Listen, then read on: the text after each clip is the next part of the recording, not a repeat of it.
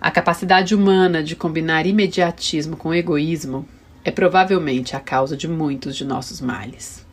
Responsável, por exemplo, pela nossa catastrófica relação com o meio ambiente. Quem não sente angústia ao pensar sobre o que vai ser da nossa vida nesse planeta em um futuro muito próximo está definitivamente distraído. Não, não é mais sobre o legado que deixaremos para nossos filhos, netos e bisnetos. O aquecimento global é pior e mais rápido do que se temia. A estimativa é que em 2030, daqui menos de 10 anos, estejamos vivendo desastres sem precedentes para a humanidade, como, por exemplo, o agravamento das já reais ondas de calor, incêndios e inundações ao redor do mundo.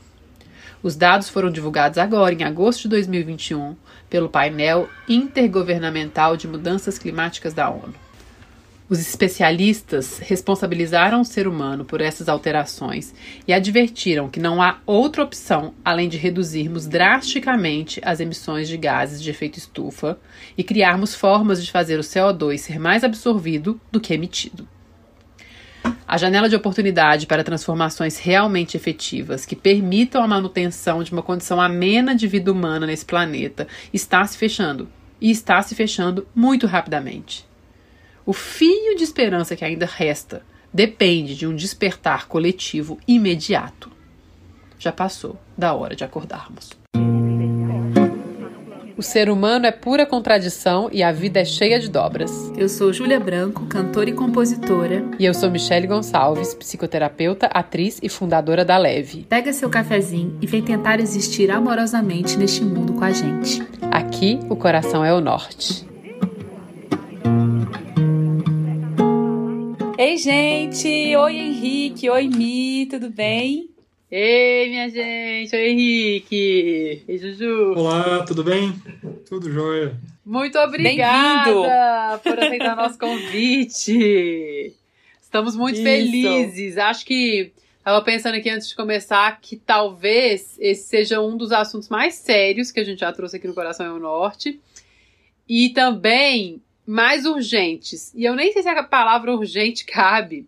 A gente vai falar disso o episódio inteiro, assim, porque urgente é alguma coisa que a gente tem que resolver rápido, para não dar ruim, né? E nesse caso, a gente vai falar de alguma coisa aqui que parece que assim já ultrapassou a esfera da urgência. Mas para não dar muito spoiler, apesar de o nosso prólogo ele já ser um, um spoiler, eu quero começar com a nossa provocação costumeira para você se apresentar, Henrique, para nossa audiência aqui do Coração Norte, passando por três lugares. Um é um recorte de características suas que você quiser eleger aí e contar aqui pra gente. É, coisas que você acredita profundamente, bandeiras ou coisas que você acredita sobre a vida, cosmovisão, o que você quiser. Aí depois sim você pode falar do seu ofício, sua profissão, o que, que você faz. Acho que é um bom jeito da gente entender com quem que a gente está conversando aqui. É, que joia. Eu também estou muito feliz de estar aqui, fico honrado aí com o convite. Eu sou nascido em Belo Horizonte, e a cidade nunca me bastou, assim. Eu sempre... Na hora que eu comecei a andar um pouco mais com as minhas pernas, eu comecei a ter essa necessidade dessas fugidas para fora, né, do urbano. Uhum. Isso acabou influenciando, né, forma de pensar, porque a gente vai entrando em contato com, acho que mais ciclos, né, a gente vai observando ciclos da natureza e isso vai introjetando e vai vendo que a gente é parte desse ciclo. E acho que é isso, as crenças, né?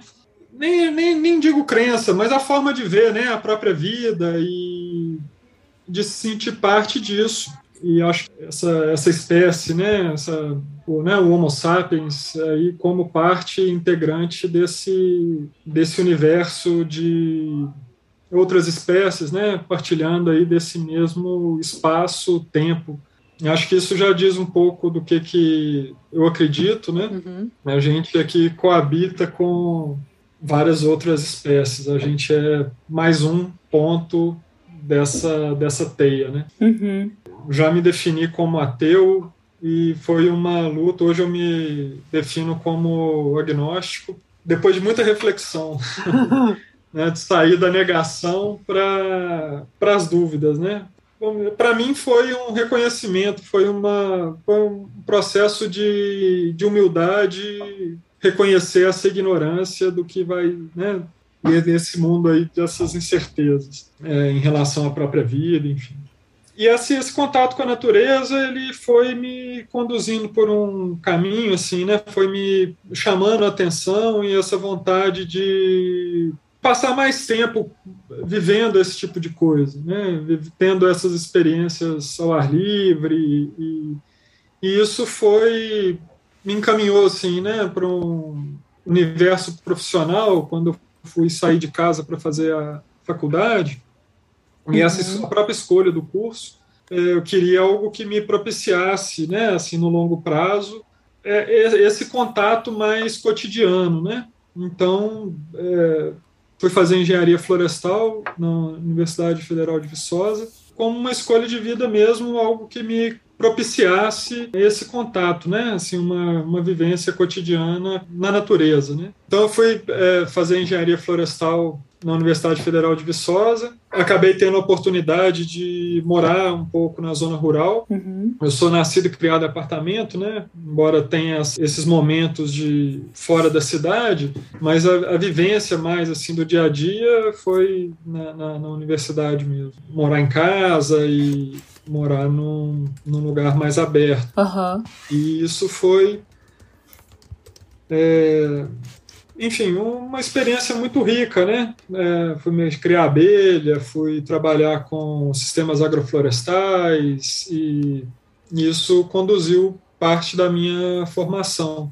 Eu me interessava também nessa parte, nessa época, muito com pela agricultura indígena aí pré-colonial, né? Inclusive, até não sei se cabe, mas queria dar até uma dica aí do um podcast também, num episódio do GeoPizza, que fala justamente sobre a Amazônia pré-colonial. É fantástico e dá essa ideia é, do quão rica e do que, que é essa agricultura é, indígena que sustentava populações de mais de 70 mil pessoas. Isso uhum. é, numa sociedade que não fazia uso de metais, né? com ferramentas e tal. Então, o que, que a observação e o manejo da natureza podia produzir em abundância para sustentar populações muito grandes? E isso foi me surpreendendo e foi vendo que a gente podia né, proporcionar mais elementos de reflexão para né, como que a gente estava conduzindo um pouco o nosso a nossa sociedade, né? Assim como que a gente leva essa vida dos grandes centros urbanos, né? Que são próprios da nossa época. Então hoje eu trabalho no Ministério Público de Minas Gerais, moro numa cidade aqui do interior de Minas. É, e era isso, né? Assim, quando eu me formei, depois disso tudo, eu não quis voltar para um grande centro urbano, não via isso como um caminho, né, para mim. Queria manter esse contato que eu tinha adquirido, né, na, na universidade e enfim, fui, fui seguindo e procurando encontrar esses caminhos para é, para me estabelecer nessa fronteira né, do urbano e, de, e do, de um ambiente mais natural. Muito bom. Muito bom. E aí, eu pensei no Henrique, né, conhecendo essa história dele toda e algumas vezes, assim, tendo conversado muito por cima, assim, né, passado um pouco por essa conversa, mas já tendo tido a oportunidade de ouvir um pouquinho ele falar sobre o que, que a gente está vivendo, assim, do ponto de vista ambiental, climático.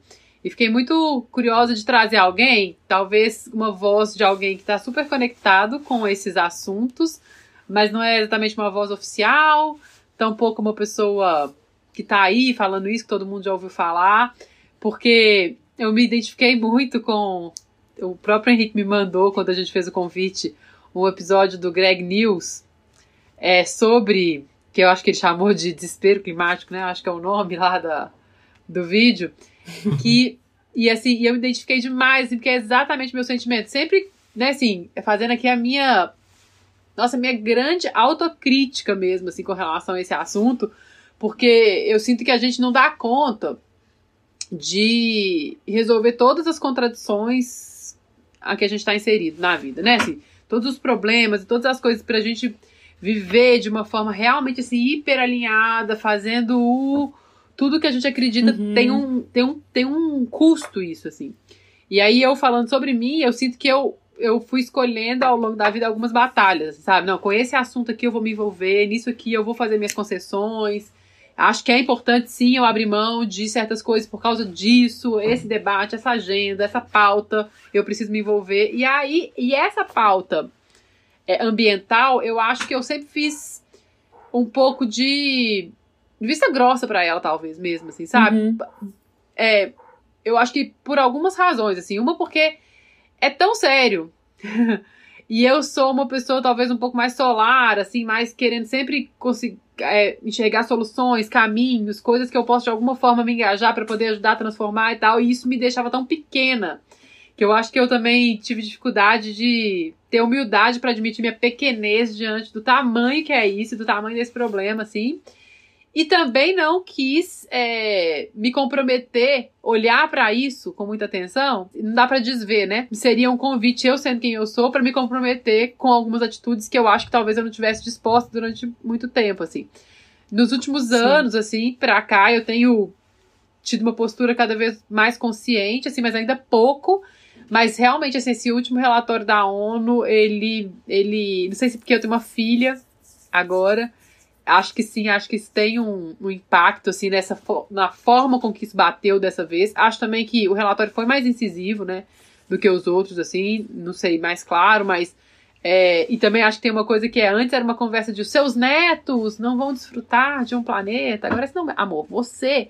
E eu acho também tem uma coisa que é uma vivência, né? A gente já tá vivendo invernos ultra rigorosos, uhum. verões muito esquisitos, chuvas né, assim, devastadoras. Então, tá aqui, né? Tá acontecendo, assim, sabe? E aí eu sinto que é meu, né, nosso dever, assim, mas aí, falando um pouco por mim, assim, né, eu, eu acho que precisa assumir a responsabilidade de olhar para isso. A gente tem aqui no Coração Norte, né, Ju, uma postura muito de a gente quer, sim, a gente tem as nossas lutas, só que a gente tomou como decisão para aqui, para esse espaço, um lugar de lutar pelo que a gente acredita, mais do que contra o que a gente discorda, contra o que a gente não gosta. Mas então vamos lutar pelo uhum. que a uhum. gente acredita, assim, sabe? É, e esse uhum. assunto me coloca no impasse em alguma medida com relação a isso, e acho que a gente vai conversar mais te ouvindo aí. Geralmente, né, Jo, a gente tem uma série de perguntas para fazer, não sei aí do seu lado, assim, mas para mim aqui eu tenho vontade de falar assim, Henrique, o que Me é? Fala, né? Deixa fala, eu escutar. Assim, o, que, o que, você tem para falar sobre essa tal dessa ansiedade climática, sobre esse, essa, essa questão do clima, essa questão ambiental toda que a gente está vivendo, aquecimento global, isso, esse babado, esse BO. Uhum. De onde isso vem, para onde isso vai, o que, que a gente pode fazer, por onde que passa, assim, Ainda sabe? dá tempo de fazer, né? O que que dá... É. também tem hora que a gente se sente até meio assim, né? Ainda dá tempo de fazer alguma coisa. É, e se não dá, fazer alguma coisa, dá em quê? Sabe, assim. É. Então, assim, uhum. a, eu acho que assim, o que a gente quer fazer é toma a palavra, a gente vai escutar.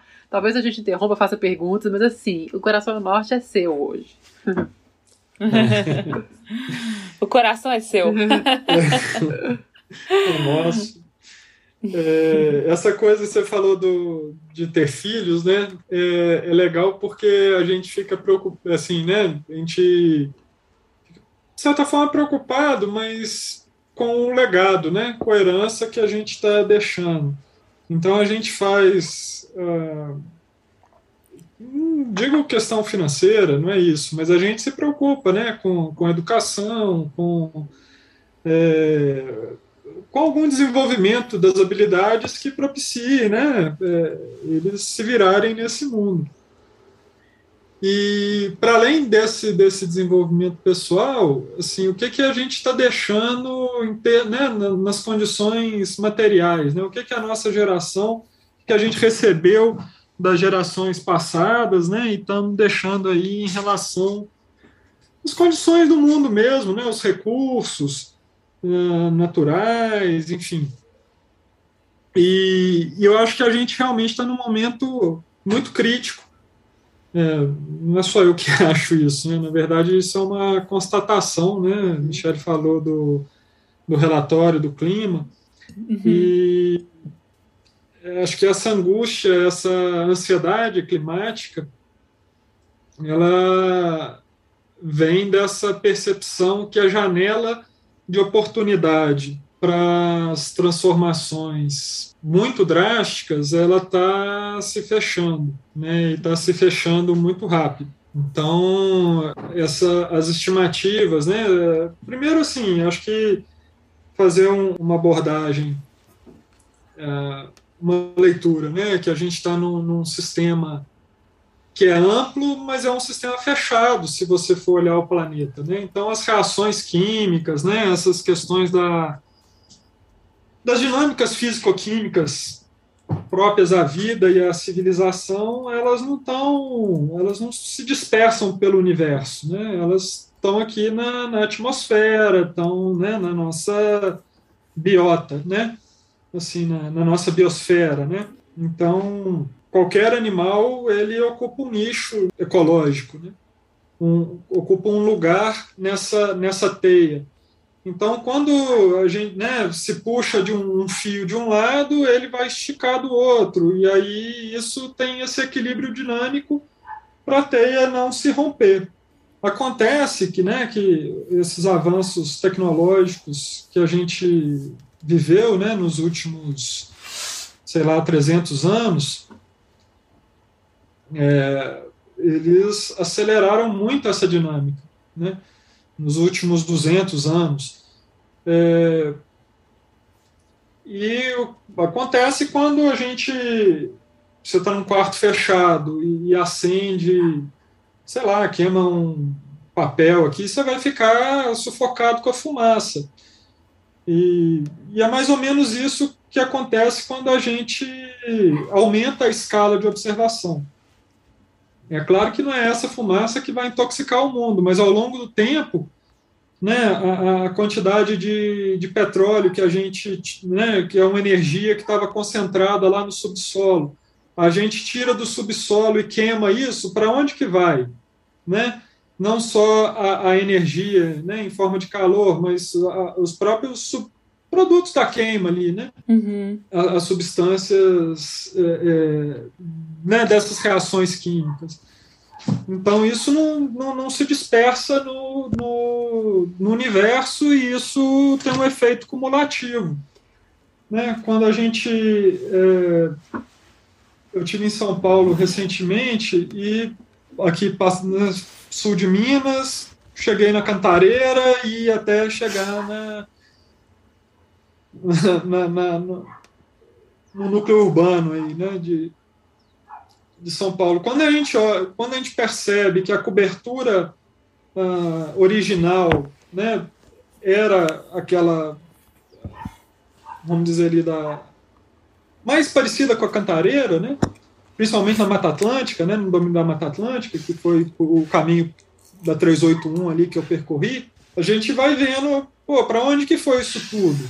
Né, essa biomassa toda que, que existia, para onde que foi? Né? É, e isso né, virou fumaça. É, e acho que tem alguns episódios, e isso tem esse efeito cumulativo, né? Assim, então tem um efeito atmosférico e tem um efeito mais local, vamos dizer assim. Então, agora, né, a gente está na iminência aí do, do, do, racionamento de energia, está com uma crise hídrica uhum. anunciada. E o que que, o que que essa cobertura que a gente retirou tem a ver com isso, né? Assim, quando a gente vai tem essa observação, né, da natureza, é, a gente vai ver uma tem alguns algumas questões que são meio que. Uh, não digo óbvias, não, mas quando a gente adquire uma, uma leitura, né, vamos dizer, a, a, aprende a ler uhum. a, a, natureza e a paisagem, né, a gente começa a perceber que nem você olha para um outdoor, você, é, é, depois você aprendeu a ler, é, é, você não tem como não ler. Uhum, uhum. Né? É, eu me sinto, você... um parênteses, eu me sinto completamente analfabeta nesse sentido. É, eu também. Essa é a também. autocrítica que eu faço muito forte, porque como eu não me alfabetizei neste assunto, que é um assunto que não dá para não não ser capaz de ler, na minha opinião, assim, agora olhando assim, sabe? E, e eu quero só fazer um parênteses também de uma coisa que você falou aí, uhum. que é que quando a gente fala, por exemplo, de lixo, eu já ouvi muitas pessoas falando assim: ah, não existe lado de fora. Ah, vou jogar o lixo fora. O que, é o fora? Não tem fora. O fora é o planeta. O fora é dentro. É né? a mesma coisa para essa coisa que você fala, por exemplo, do da fumaça, né? Essa fumaça, ela não, ela não, ela, ela não vai para um. Ela não desaparece, né? Ela tá, ela tá sendo acumula, acumulada aqui, né? De certa maneira, assim. Isso.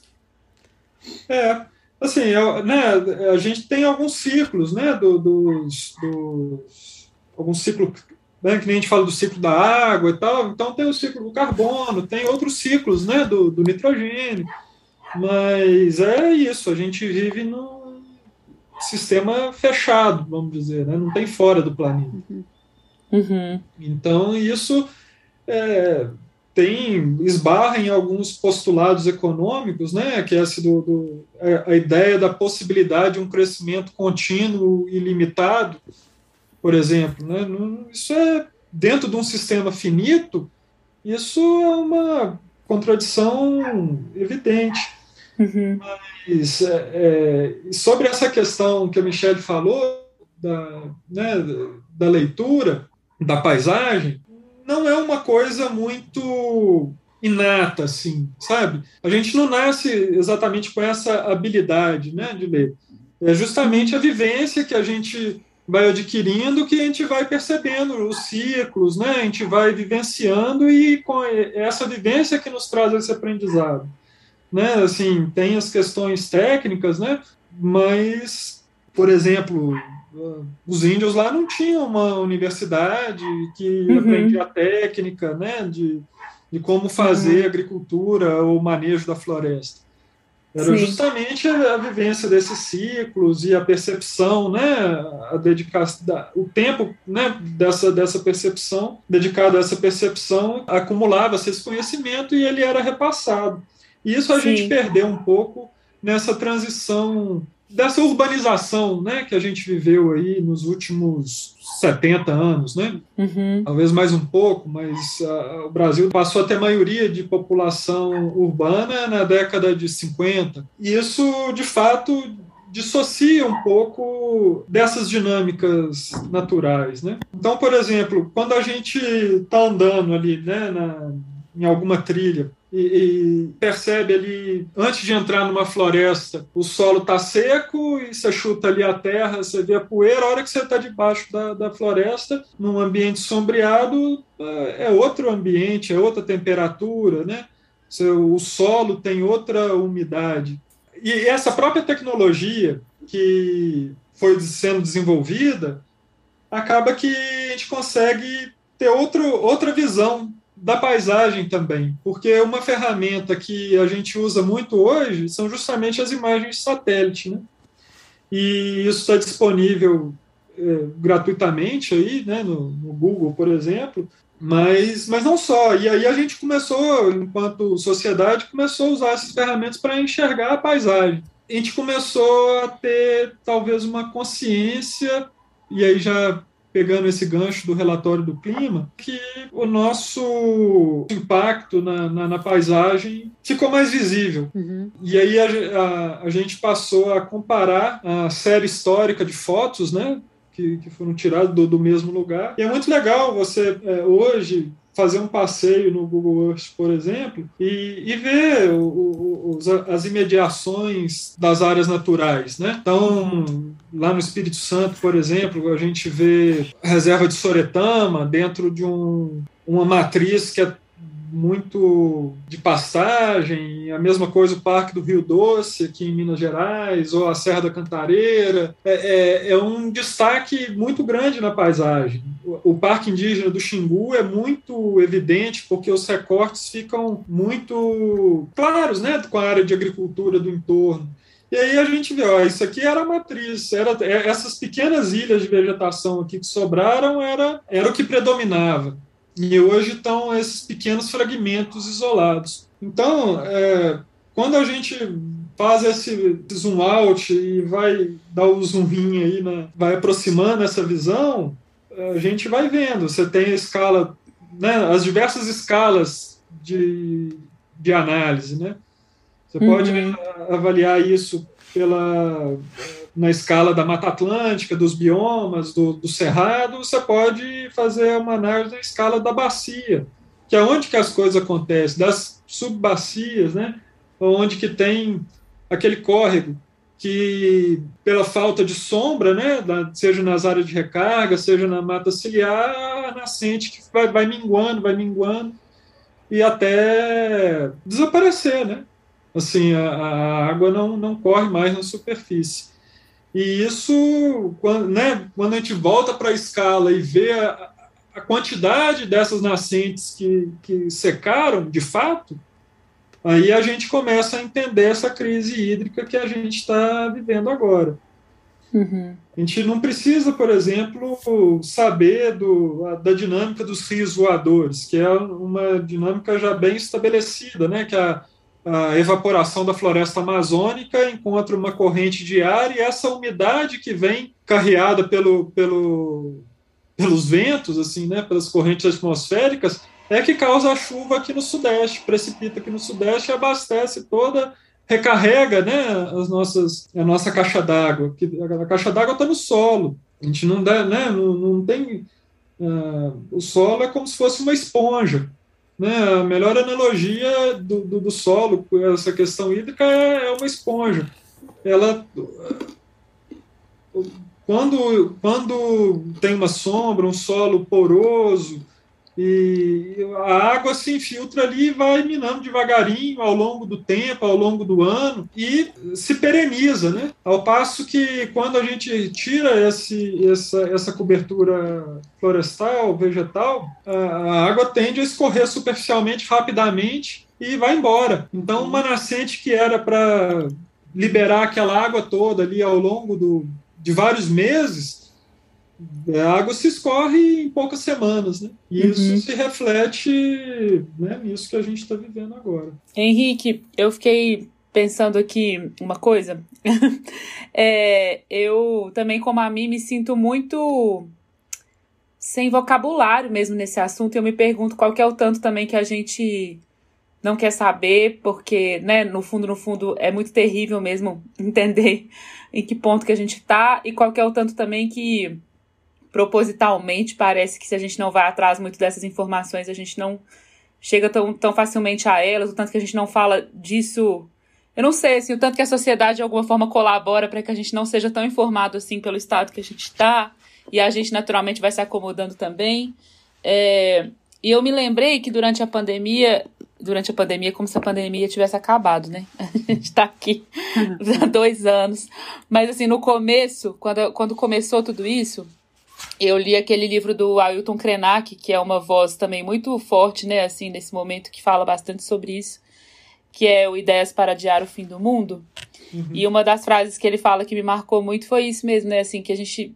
É, que a gente é a natureza, né? A partir do momento que a gente começou a entender de que achar que a, gente, que a natureza é uma coisa e, e, a gente é outra, e já tá é tudo errado, né? E o tanto que, que, essa, que essa modernização da vida nos distancia realmente, principalmente vivendo nos centros urbanos, dessa desse, desse, desse, desse, desse entendimento de que a gente é a natureza, né? De que a natureza somos nós, assim. E fiquei com vontade de te perguntar, porque eu vi quando começou toda essa história do, do Covid, assim, vi muitas pessoas falando como que a gente vai viver várias pandemias, assim, se a gente realmente não se atentar verdadeiramente para isso que está acontecendo e que isso é o, é, é, é o começo, assim, né? É, queria entender um pouquinho, assim, também, se puder comentar dessa, dessa relação, assim, que a gente está atravessando nessa pandemia já aqui, não sei mais por quanto tempo, não sei se a gente volta para um estado que era antes, né, assim, é, qual que é essa relação mesmo, assim, dessas doenças, dessa desses vírus e desse desequilíbrio no fundo das coisas, né? Assim, com tudo isso que está acontecendo. Tudo isso já, vamos dizer, não tem novidade, né? Assim, em termos da, das dinâmicas, dos patógenos. A novidade que tem é típica desse mundo acelerado que a gente vive, né? Então, assim, são grandes aglomerações, a, a, as velocidades de dispersão aumentaram muito, né? As questões, os, avião ligando continentes. Então, você vê uma coisa que aconteceu lá no interior da China, lá, né? Que de repente se dissemina rapidamente pelo mundo inteiro. É, é, quando há relativamente pouco tempo atrás, em termos né, da história da, das civilizações, isso acontecia e ficava lá, né? Assim, não, não, não tinha tanta chance de dispersão.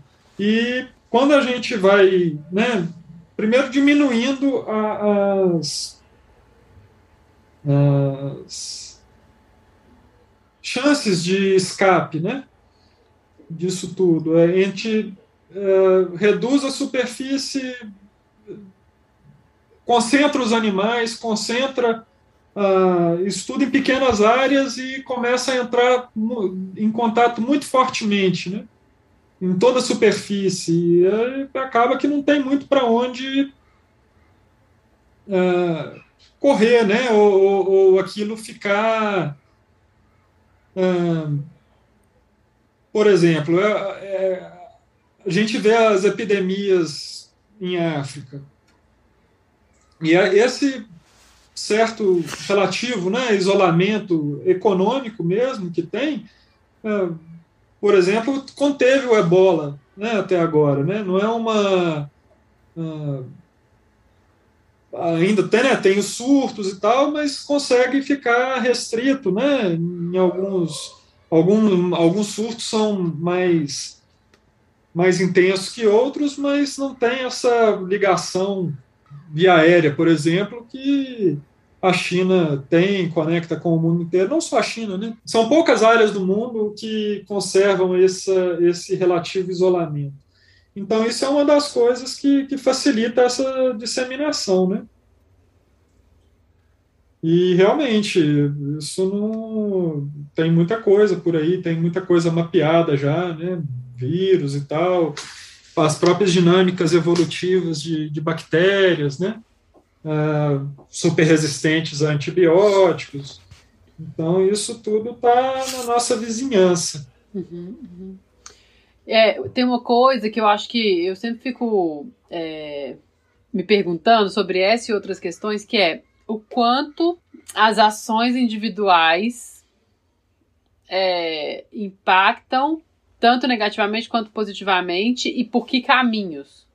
Porque tem coisas muito perigosas, às vezes, que é a gente.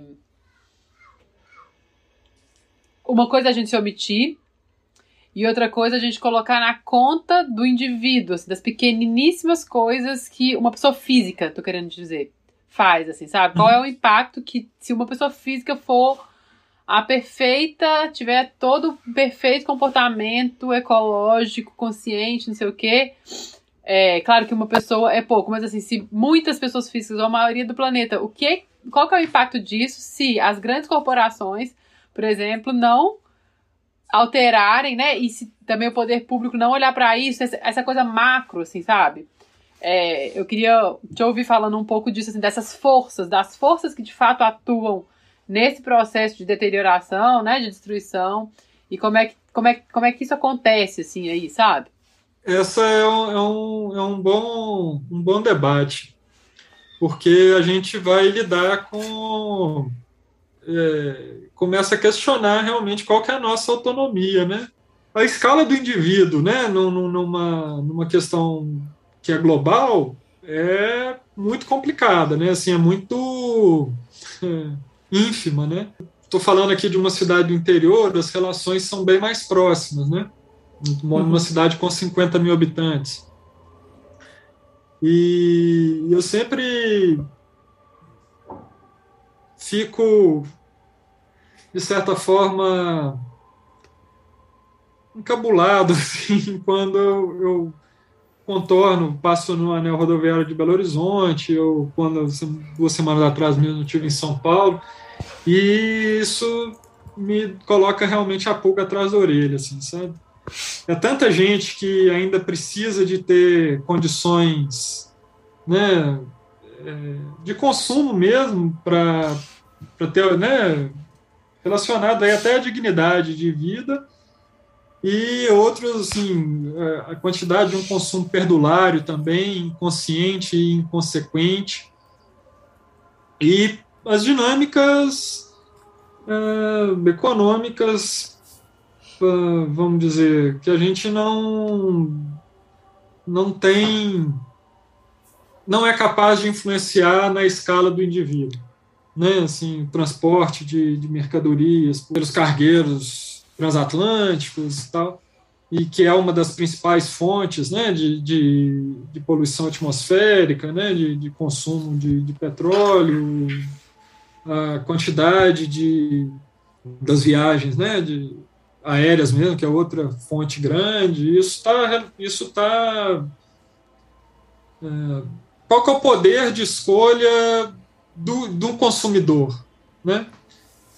É, é, é uma, uma boa pergunta, eu não tenho uma resposta, assim, sabe? Se isso é uma coisa assim que vai fazer a gente se sentir melhor por estar tá fazendo a nossa parte, mas tendo a consciência do que, que é esse, do que, que é isso nessa, na, na escala, uhum. sabe? A relevância de escala mesmo é, é, é problemático. É, eu fico Hoje me perguntando que... se é, quando eu altero, por exemplo. Porque eu, eu fico pensando nessa lógica da inconsciência, que a gente começou conversando sobre isso. Como eu tô pouco consciente sobre isso, como eu sou. Não sou letrada nesse assunto, tô desconectada da natureza. E aí até faço uma ponte aqui que essa coisa de estar tá desconectada da natureza é muito louco, porque eu, eu sinto que muitas das questões emocionais que as pessoas vivem tem a ver com esquecer que é parte da natureza, sabe? Então as pessoas esquecem que elas são cíclicas, elas começam a buscar uma constância emocional, ou mental, ou de produtividade, seja lá o que for, sabe? Assim, então, como que a desconexão da natureza ela nos traz, ela nos traz é, prejuízos em muitas camadas, assim. E, mas eu fico pensando se os meus pais fossem mais conscientes, o que, que eles teriam deixado de legado do ponto de vista desse lugar do exemplo, da consciência, sabe? Tem uma, uma cliente que falou uma coisa muito bonita esses dias, que é o filho aprende pelas costas, assim, sabe? Que você pode falar, uhum. falar, falar, falar, falar, mas tem alguma coisa que ele tá te vendo fazer. É, e quando a gente fala aqui de filho, né, assim, a gente começou também, passou por isso, é, o que que a gente deixa de legado, talvez, assim, para os futuros grandes empresários, sabe? Assim, para os futuros donos do poder, quando alguma coisa se altera na minha atitude real agora, assim, talvez num curtíssimo prazo não exista, o impacto seja ínfimo mesmo e, e, e, e muito insuficiente. É, então, uma das coisas que eu fico me perguntando é isso, assim, aí eu fico pensando aqui eu com a Lara, assim, eu falo, cara, eu não sei qual é o impacto, qual é a repercussão que vai ter é, agora, mas eu quero deixar esse exemplo, talvez, sabe? Essa consciência, diferente da que eu tive, assim. É, outra coisa que eu fico sentindo é o quanto que esse lugar do consumo, com mais consciência, então, de uma atitude, um comportamento que olha para tudo que está envolvido nisso, é, com um nível de consciência maior, não é capaz de impactar quem precisa ser impactado, que é quem produz tudo isso, porque começa a mexer uhum. num bolso ali né? Uhum, Sim. Uhum, e aí uhum. começa a pressionar o mercado de alguma forma, ou, ou, começa a pressionar o poder público, sabe? Assim, às vezes eu, eu acho que eu me apego um pouco. É, eu gosto de, de acreditar que isso pode ter uma força. Até porque também eu não gosto Sim. de pensar que eu vou. que porque é ínfima minha contribuição, eu vou me eximir disso, porque também senão eu fico num lugar não, muito fácil, é. né? É. é aí todo mundo assim, se exime, né, de certa forma. É. É. Não, eu acho que isso não pode ser desculpa, até porque a gente é responsável por trilhar o nosso caminho, né? Então a gente pode escolher, eu tenho que andar e eu posso escolher com algumas limitações, mas eu tenho, eu posso escolher como que eu ando. Né? Então eu acho que isso é, é a nossa responsabilidade com os nossos filhos, né? com o nosso consumo, que a gente pode, né? as nossas escolhas que a gente faz no dia a dia. Eu acho que isso é, é necessário, né? Uhum. A partir dessa, né, dessa consciência, o que que tem, tem uma essa questão do mercado, ele é um pouco assim difícil mesmo. Eu não tenho todas, né, não tenho muitas respostas sobre isso. Mas tem, eu percebo, por exemplo, que tem algumas, alguns temas que eles são rapidamente absorvidos e tratados como nicho, né? Então, os orgânicos, por exemplo, né, são dá para a gente produzir muito mais do que a gente produz, né? Dá para a gente é, disseminar muito mais é, alimentos com qualidade, né? Proporcionar, é, produzir mesmo alimentos com qualidade. Claro que é, é tem uma lógica de, de distribuição associada que a gente tem que pensar uhum, e tudo, uhum. mas tem um campo muito grande, mas muitas vezes isso é apropriado e tratado como nicho por questões também de maximização né, de lucros e tal. Mas a gente ainda pode, né? Quem pode escolher, por exemplo, onde que vai fazer compra, uhum, né? Uhum. Nas feiras e tal, produtores essa questão, essa ligação direta do produtor consumidor, né? São, uhum. são tópicos aí que vão, vão iluminando e, enfim, foi muito legal o que aconteceu em Belo Horizonte hoje. A, a Carolina Dini. É, Carol Dini, eu conheço ela. Viralizou o post dela, né? Viralizou um post que ela fez uma propaganda da feira dos produtores e, a, e simplesmente esgotou o, o, o, os produtos que aquela. Né? Incrível. Né? Muito legal.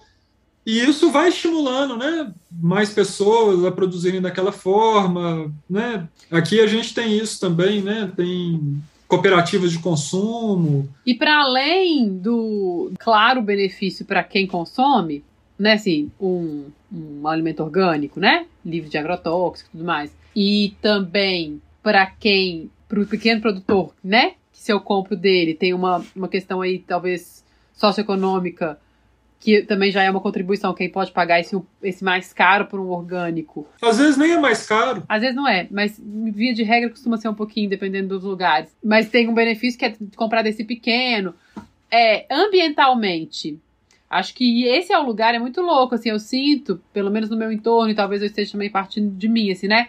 Eu entendo menos, menos clareza, eu posso imaginar, óbvio, né? Assim, se eu tô falando de colocar um pesticida na natureza, mas assim, eu, talvez eu gostasse de te ouvir falar também assim, qual que é esse impacto? Se a gente produz mais, se tem mais pequenos produtores orgânicos e tudo mais, você, você passou um pouco brevemente pela, pela questão da distribuição, porque essa questão do transporte, né, do petróleo, que está envolvido em vários, em várias, quando a gente fala de transporte, a gente tende a passar pelo petróleo, que eu acho que talvez seja um grande vilão, você também acho que eu queria te ouvir falar um pouco sobre isso, sabe?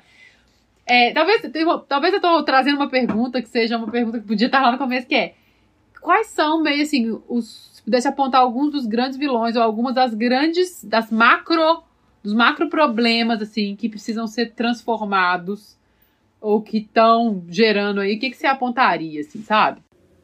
Bom, gente, vocês estão vendo que essa conversa vai longe, né? então, essa pergunta que a Mia acabou de fazer a gente vai escutar a resposta do Henrique no nosso próximo episódio. Daqui a 15 dias, a gente tem uma parte 2 com a presença do Henrique sobre esse assunto que é tão importante e que a gente, de forma geral, conversa tão pouco, né? Assim, de forma geral.